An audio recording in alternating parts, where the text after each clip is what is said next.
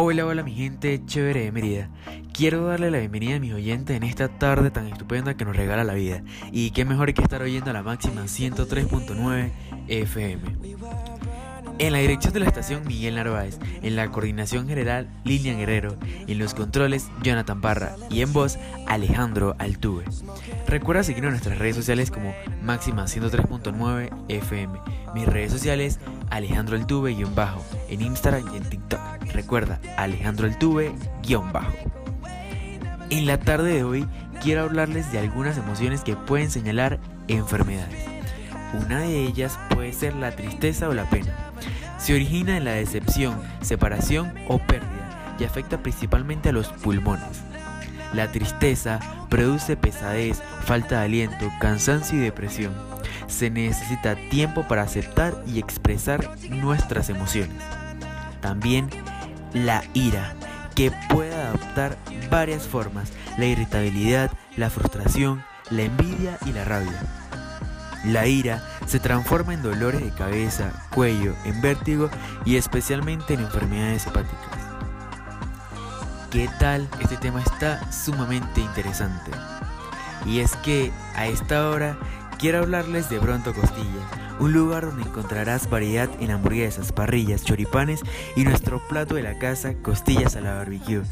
Puede visitarnos en la avenida 7 entre calles 21 y 22. Trabajamos en semanas flexibles de 7 de la mañana a 9 de la noche y en semanas radicales de 7 de la mañana a 7 de la noche. Recuerda, Bronto Costillas, la mejor forma de comer costillas. Y entrando nuevamente en contexto sobre las emociones que pueden señalarnos enfermedades, entra también el miedo. El miedo se asocia con los riñones, afectando a la boca, el estómago y relacionándose con la deficiencia renal. Estas alteraciones provienen de la propensión a sufrir miedos irracionales. El miedo no aceptado se transfiere causando problemas en el hígado y en el corazón. Muy atentos a esto, mis queridísimos oyentes. Y por último tenemos el terror. Esto se parece al miedo, pero es más extremo. Se asocia con problemas físicos y emotivos. El terror puede conllevar pérdida de memoria, desorientación, palpitaciones, vértigo, temblores y su oración.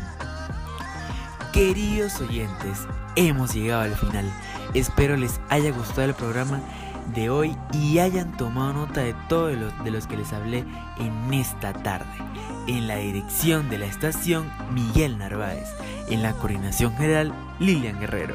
En los controles me acompañó Jonathan Parra. Y quien les habló, Alejandro Altuve.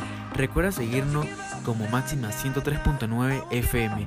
Mis redes sociales Alejandro Altuve-bajo en Instagram y en TikTok. Recuerda Alejandro Altuve-bajo. Feliz tarde y bendiciones para todos. Chao, chao.